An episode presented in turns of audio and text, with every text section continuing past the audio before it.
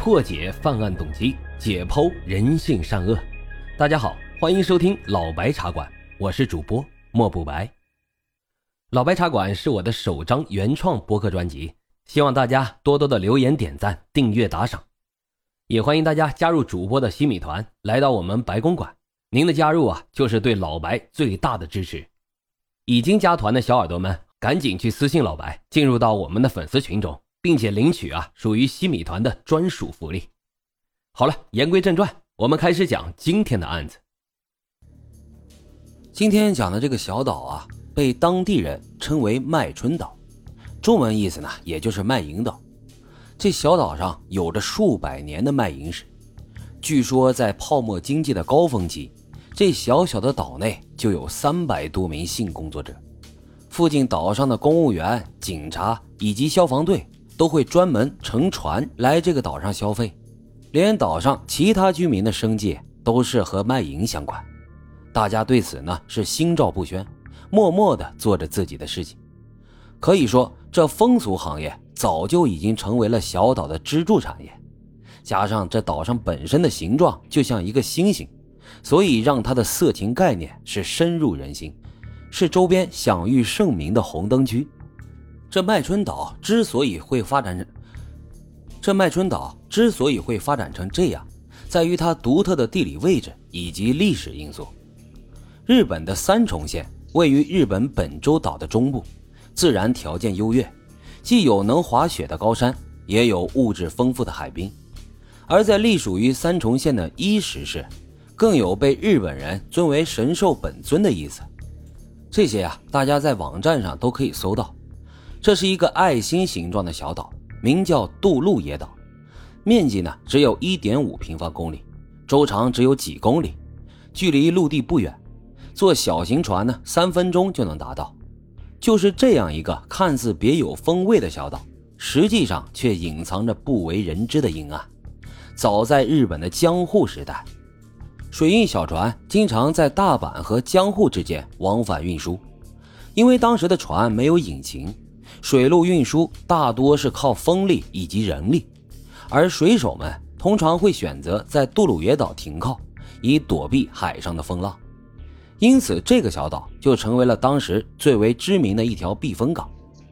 最初的时候，小岛只是与这些远道而来的游客进行一些简单的买卖交易，而随着停靠船员人数的不断增加，一些没事干的水手们在满足了补给之后。便想着在岛上找点乐子，以慰劳一下自己在海上的旅途奔波。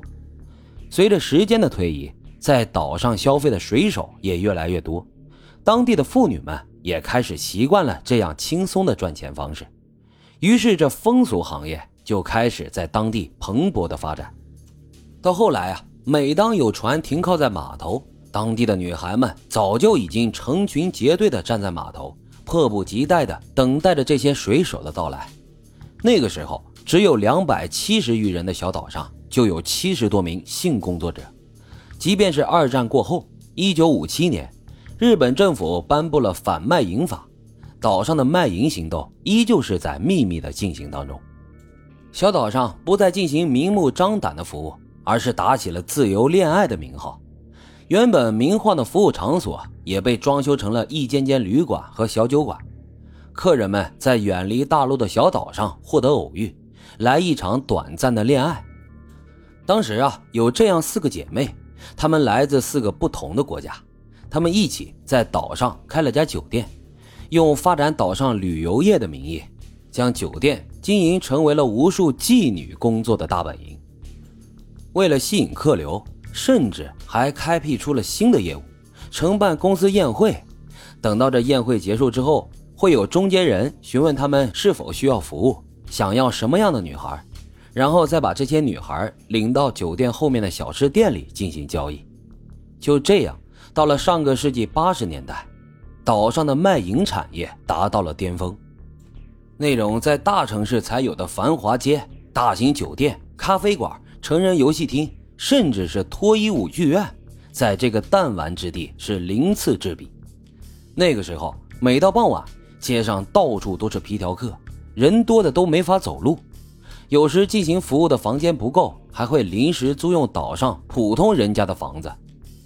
岛上的美景，这宜人的气候，加上特殊的消费，又有不少菲律宾和泰国女孩进行服务，所以让这里成为了外界眼中的完美世界，吸引了无数嫖客前来观光。